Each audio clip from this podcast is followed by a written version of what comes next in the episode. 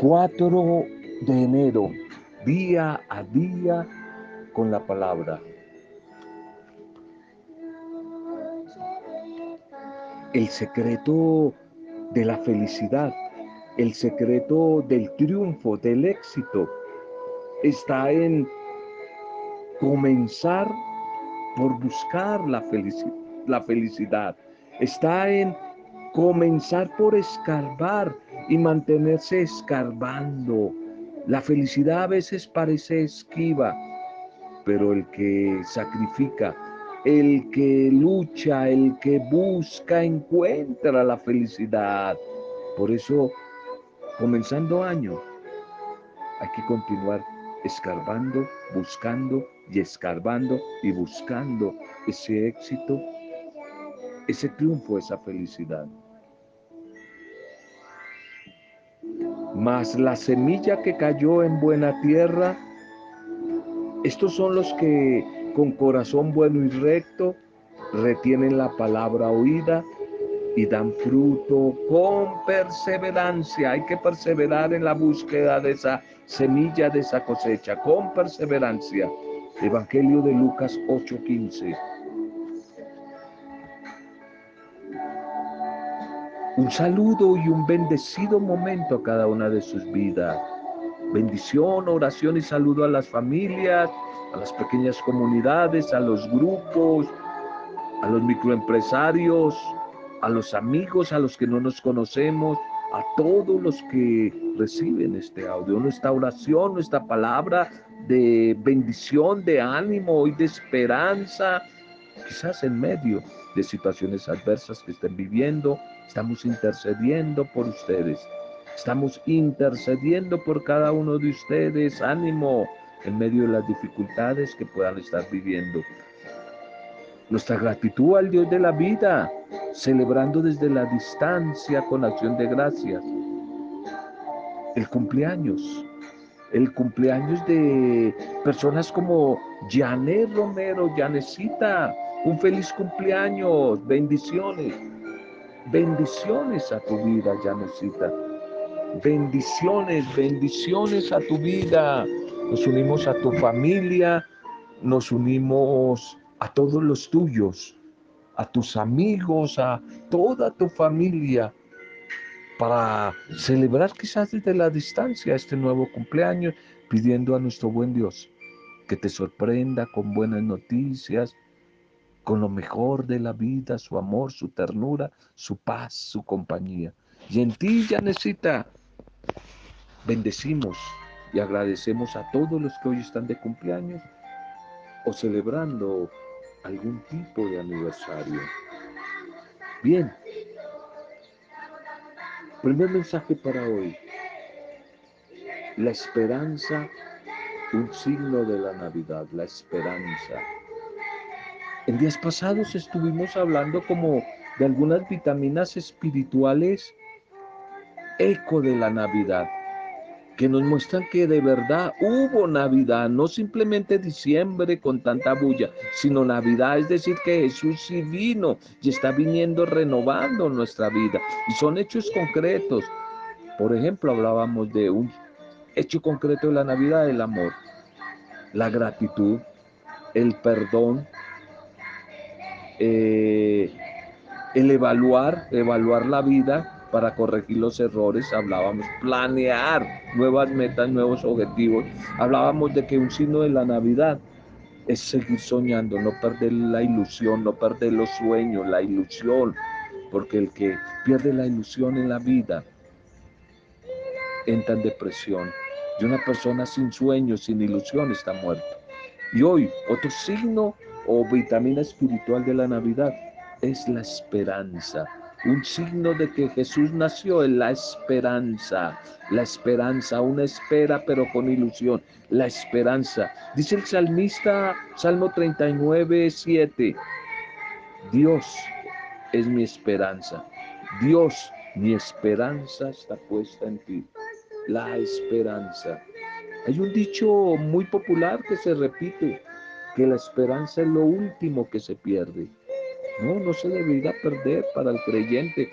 Que se pierda, ojalá muchas cosas, o, que, mejor que no se pierda nada. Pues si se llega a perder algo, la esperanza no se puede perder. Es más de una oportunidad. Quizás hemos echado mano, repetido ese pensamiento que la esperanza es lo último que se pierde. Quizás para animarnos a continuar en medio de circunstancias difíciles que han llegado a veces a nuestra vida. Por ahí a veces aparecen momentos duros en la vida. La vida es bonita, pero la vida no es fácil. Tiene momentos duros. Ahí es cuando necesitamos echar mano de la esperanza. Una esperanza que comenzando este nuevo año, todavía en el tiempo de la Navidad, no se te olvide, estamos todavía en el tiempo de la Navidad que se va a terminar el próximo domingo con la fiesta del bautismo del Señor. No podemos perder la esperanza, la esperanza en Dios, la esperanza en la vida, la esperanza aún en los demás, en mí mismo, la esperanza que resulta como una fortaleza, como el sostén, como una inspiración fundamental para vivir. La idea central, desde la esperanza, es sembrar aliento, aliento, motivación y no derrota en nuestras mentes, ni en las mentes de los demás. El idioma, el lenguaje del negativismo, del pesimismo, de la ingratitud, ese idioma es el lenguaje de la queja, de la queja, tan común, tan común en todos los ambientes, aún a veces camuflado en la iglesia, no entendemos. No entendemos por qué gente que supuestamente dice que, dice que vive en Cristo y cree en Él, pero son tan pesimistas, tan negativos, tan quejitos. Ese lenguaje de la ingratitud, del pesimismo, de la queja, debería ser erradicado completamente de nuestro pensamiento y de nuestra manera de hablar. Esto no apunta al hecho de querer desconocer las realidades difíciles de nuestro contexto, de corrupción, de inseguridad, de pobreza, de exclusión. Todo eso somos, somos reales, realistas de que eso estamos viviendo. Pero nosotros como creyentes debemos encarar esas adversidades, todas esas situaciones conflictivas, problemáticas, con un pensamiento de esperanza, con un pensamiento de ilusión. El autor del Salmo de hoy vivía quizás una situación penosa, difícil, pero al fin descubre que su única esperanza es Dios mismo. Y por eso decide, toma una decisión, poner su confianza, su confianza de vida en medio de la dificultad en las manos de Dios. No hay que dejarse vencer por las situaciones duras que nos rodean. Hay que poner la mano en el arado y no volver atrás. No volver atrás. Nos parece que a veces esas muchas, tantas voces negativas, voces pesimistas, voces de desaliento, se hacen oír más fuertes que las voces de la esperanza en nuestro mundo, en nuestros países, en nuestras ciudades, en nuestras familias y a veces en la iglesia. Uno por ahí escucha a veces algunos mensajes lo ponen más bien es a llorar, más bien como que lo invitan a esconderse debajo de la cama porque que va, va, a venir cosas más terribles, que va a venir, que en el nombre de Dios van a venir días terribles de castigo. Hombre, lo asustan a uno más. No, no, no, no, no. Como mujeres y hombres de fe, tenemos que vivir con esperanza, con esperanza. Dos caminos, vivir en la esperanza o vivir en la desesperanza. ¿Cuál eliges tú ahora mismo? Vivir con esperanza va a generar buena salud emocional, física, fortaleza. Pero vivir con desesperanza genera todo lo contrario.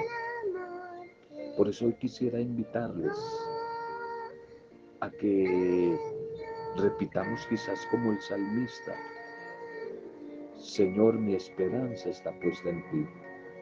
Mi esperanza está puesta en ti. Comenzando este nuevo año, que día a día yo vaya creciendo, vaya creciendo, Señor, vaya creciendo en esperanza. En tu nombre y contigo, Señor Jesús, que eres la Navidad, sigo declarando que este nuevo año es un año de bendición. Es un año, un feliz año, un año de bendición. Porque yo creo en ti, confío en ti y espero en ti.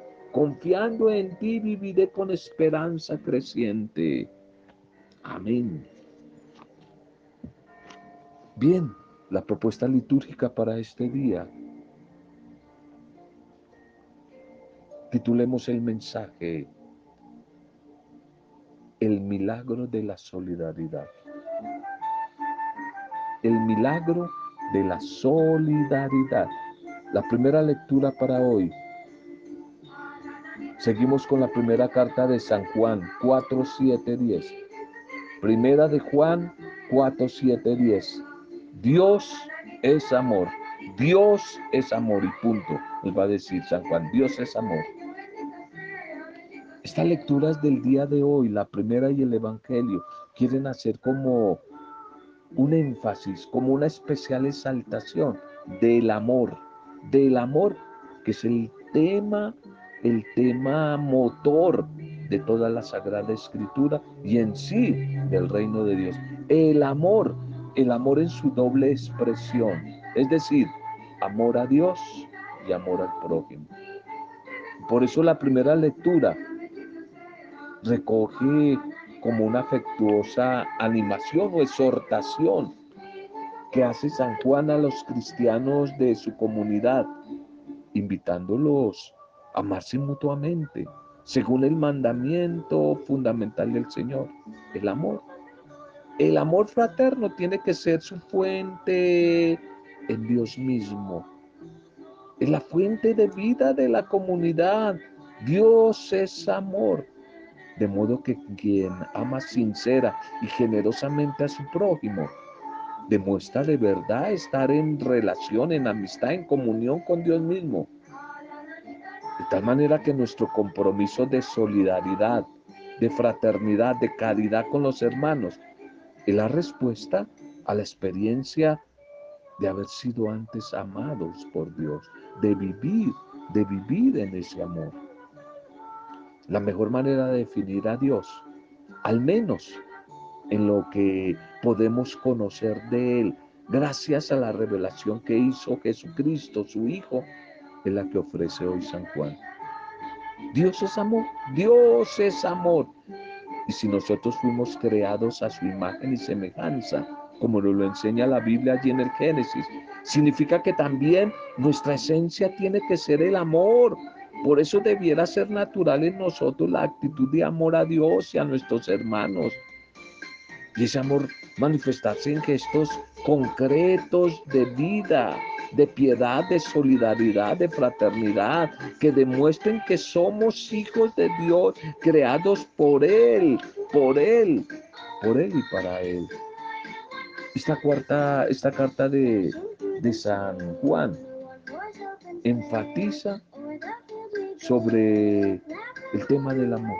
Y desde Él nos invita a hacer una revisión, evaluación de eso que supone conocer a Dios. Mucha gente dice que conoce a Dios, hablan de parte de Dios, celebran a Dios, pero San Juan nos cuestiona que evaluemos, porque el que conoce, conocer significa intimar, tener experiencia de Dios, se tiene que dar a conocer a través del amor, a través, a través del amor. Lo primero que debemos decir es que el pensamiento bíblico, la mentalidad bíblica no es occidental como nosotros, no es como la nuestra que usa muchos conceptos abstractos y a veces discursos complicados para hablar de un tema, para tratar de explicar algo, explicar una, una realidad. En el mundo semita, en el mundo oriental, no, no, no, es así, no se piensa así, la mentalidad bíblica es diferente a la nuestra. Por eso el conocer de que habla el texto no significa tener ideas. Conocer no es tener erudición. Conocer no es ser intelectual en la Biblia. Conocer implica cercanía, intimidad, intimidad. El verbo conocer el que se utiliza para la relación de la pareja, la relación genital de la pareja. El verbo conocer implica cercanía, intimidad, intimidad. Solamente el que ama es que de verdad intimado con Dios. Y el que no ama no ha conocido a Dios, así se lo pase, lleve 50 años metidos en el templo. Se sabe todos los ritos, da el diezmo, etcétera, etcétera. Reza mucho, pero si no ama no ha conocido a Dios, porque Dios, Dios es amor. El salmo de hoy, que es el salmo 71, nos dice que todos los pueblos te sirvan. Invita a todos, que todos los pueblos te sirvan, va a decir acá el orante. Todos te sirvan, se postren ante ti. Es un salmo muy bonito. Y quizás si pudiéramos hacer como una lectura del hoy actual de este salmo, tendríamos que afirmar que Jesucristo nuestro Rey y Señor ha salido a nuestro encuentro para venir a remediar nuestros males. Él no solo nos anunció la buena noticia del amor que hablaba San Juan, de ese amor que nos tiene el Padre, sino que pasó toda su vida haciendo el bien a todos y quien ha recibido la misma vida y el mismo espíritu del Señor debe preocuparse por anunciar el nombre de Dios a todos. Desde la clave o la imagen del amor. El Evangelio para hoy. El Evangelio para hoy es Marcos, capítulo 6, 34, 44. Marcos 6, 34, 44 al multiplicar los peces y los panes, Jesús se manifiesta como profeta grande.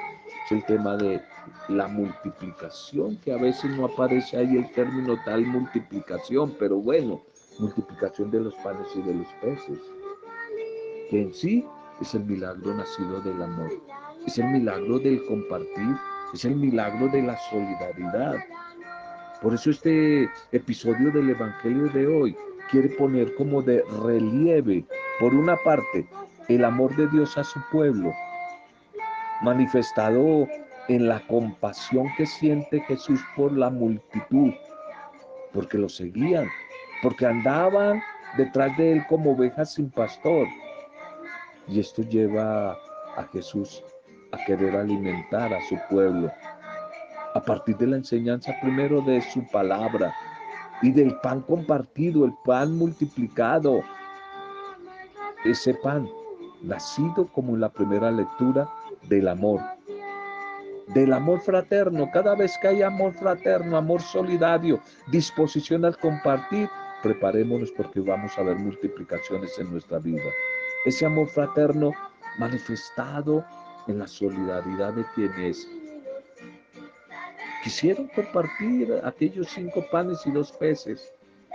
Por eso el poder del Señor, desde ese amor misericordioso y solidario, hace alcanzar el alimento para todos, para saciar el hambre de la multitud.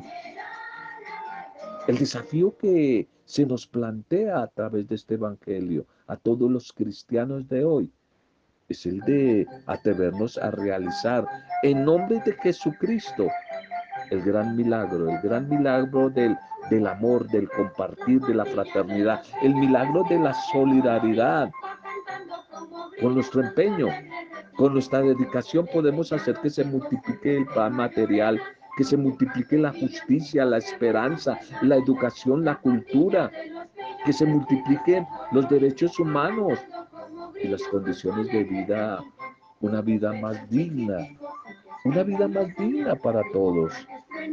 Hermoso este Evangelio de hoy, donde se nos muestra la sensibilidad de Jesús ante las necesidades de las personas que le buscan, que salen a su encuentro.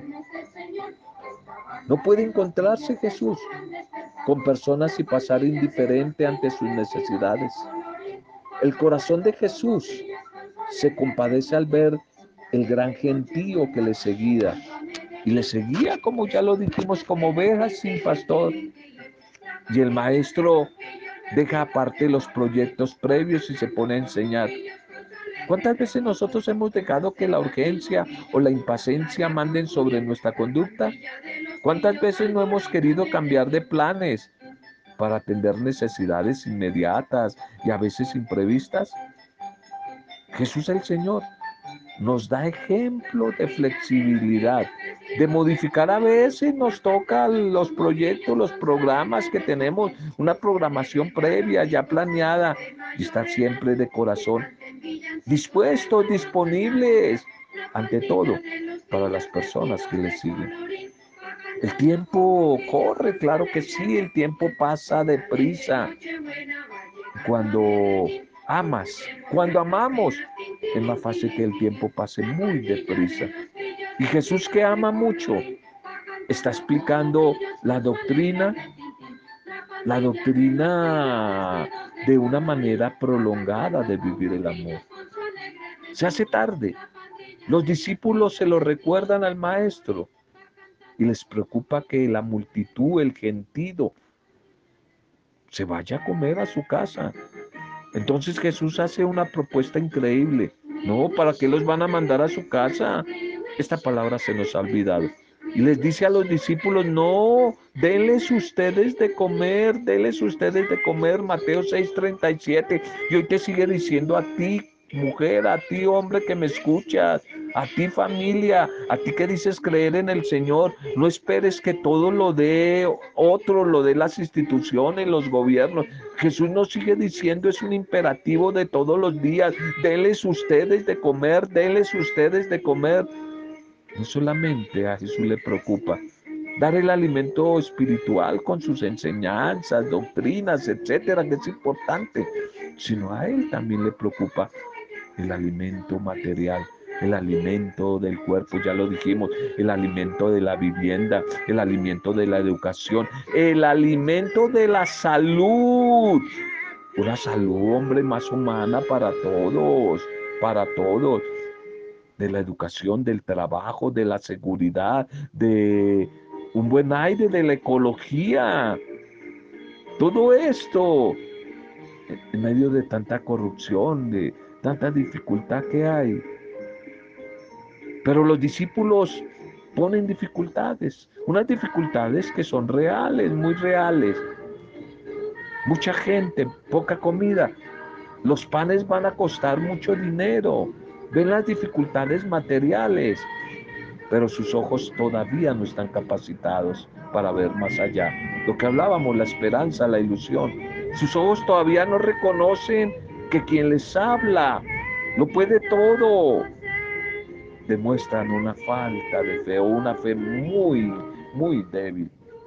Jesús no manda simplemente hacer una fila ahí de pie, hagan fila. No, Jesús los hace sentar. Sentar significa discipulado. Acá hay una enseñanza muy interesante. Jesús manda que se sienten. Sentarse es la actitud del que quiere escuchar el mensaje, quiere hacerse discípulo, que se sienten en grupos pequeños. Un proceso evangelizador, pequeñas comunidades. No es en multitud, sino el discipulado es desde pequeños grupos, las pequeñas comunidades, y allí descansarán y compartirán. Pidió a los discípulos la comida, la comida de lo que tenían, de lo que llevaban. Solo son cinco panes y dos peces. Jesús los toma invoca la bendición de Dios y lo reparte. Una comida tan escasa, muy poquita, pero servirá para alimentar a miles de mujeres y de hombres. Y todavía van a sobrar 12 canastos. Antes, con una advertencia del Señor, que no se desperdicie nada. Oye, ojalá que en este nuevo año que estamos comenzando, no desperdicies. No desperdicies en tu vida, no desperdicies en tu familia, no desperdicies el tiempo, no desperdicies la, la salud, no desperdicies tus talentos, tus carismas. No desperdicies tus bienes. No desperdicies comida. Tanta gente que deja vencer, daña la comida. No desperdicies medicina, no las dejes vencer. O tú la necesitas. Que no desperdicien, que no se desperdicie. Recójanlo todo y sobraron 12 canastas. Qué maravilloso milagro. Milagro que prefigura el alimento espiritual que vamos a tener, que se va a llamar la Eucaristía. Pan de vida que se extiende gratuitamente a todos los pueblos de la tierra para dar vida y vida eterna. El milagro de la fraternidad, el milagro de la generosidad, el milagro de compartir con los demás. Señor, te damos gracias por tu palabra de hoy, por el mensaje de hoy. Hoy te pedimos que nos regales un corazón sencillo, sincero, un corazón dispuesto, un corazón abierto, un corazón atento. Danos un corazón como el tuyo, lleno de amor, lleno de misericordia, de infinita capacidad de perdón. Un corazón con una ternura capaz de sanar heridas Abre nuestras mentes a tu palabra, que a través de tu palabra las ideas sean más que simples razones, que sean el motor de nuestros actos, porque queremos vivir según tu lógica, esa lógica que va más allá de todo egoísmo, de todo egoísmo que hace daño. Toma el control de nuestras vidas, Señor. Tú conoces nuestra vida, lo que somos, mujeres y hombres. Sabes en verdad cuánto tenemos necesidad de ti. Porque hoy como ayer nos sentimos como ovejas sin pastor. Por eso te pedimos que tu bendita palabra toque hoy lo más profundo de nuestros corazones para que ellos sanen con la fuerza de tu amor, sanen ese egoísmo, sanen la codicia, esa codicia y egoísmo que nos empobrece y enferma, Señor. Enséñanos a compartir con solidaridad, con generosidad el pan, el alimento de nuestros saberes, el alimento de la cultura, del amor, de la paz, de la justicia, el alimento de la vida. Hoy te pedimos por todos nuestros hermanos sufrientes, enfermos, cautivos, familias en etapa de duelo, desempleados, desplazados, todos los que sufren, Señor, ancianos abandonados, olvidados, niños huérfanos y abandonados. Y por ti y tu familia si están atravesando alguna situación difícil. Y hoy te pedimos, hoy te pedimos en Janet, Janecita Romero, por todos los que están de cumpleaños. Y lo hacemos desde el poder intercesor del Espíritu Santo, para gloria alabanza y adoración tuya, Padre Dios. Padre Dios creador, en el nombre poderoso de Jesucristo el Señor, tu Hijo amado, Padre, en el nombre de Él, el Mesías, Él es el Mesías, en el nombre de Jesús, con acción de gracias, alabanza y adoración, en compañía de María, nuestra buena madre. Amén. Roberto Zamudio de día a día con la palabra.